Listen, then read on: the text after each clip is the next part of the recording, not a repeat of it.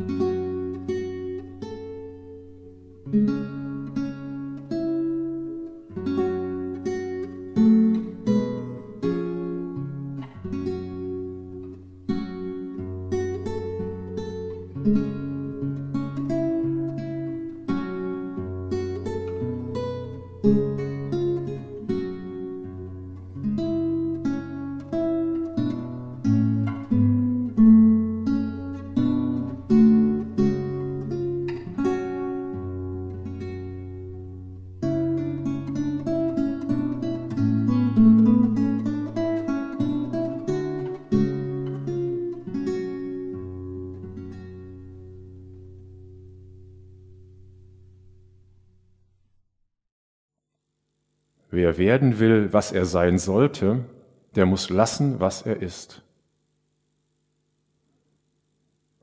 Die allergrößte Freiheit aber soll dies sein, dass der Mensch all seine Selbstheit vergesse und mit allem, was er ist, in den grundlosen Abgrund seines Ursprungs zurückfließe.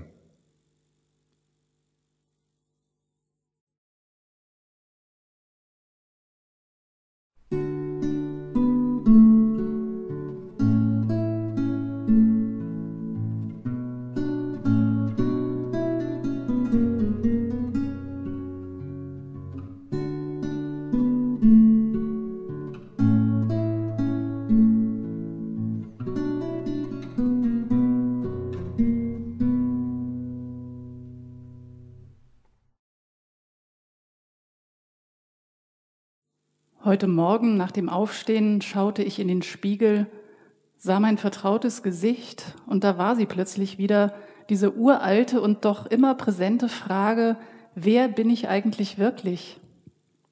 Wer bin ich hinter diesem Gesicht, das mich jetzt fragend anblickt? Und wer stellt eigentlich diese Frage nach dem Ich?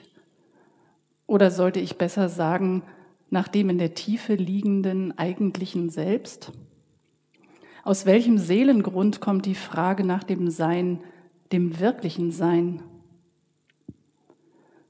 Meister Eckhart stellte vor 700 Jahren in seinen Schriften und Predigten diese Frage und beantwortete sie mit einer radikalen Forderung. Wenn du dem nahe kommen willst, was du eigentlich bist, von deinem Urgrund her, von deiner göttlichen Abstammung her, dann musst du alles loslassen, was du jetzt zu sein denkst alles loslassen? Das sagt sich leicht. Vom Lassen und Loslassen wird auch heute viel geredet.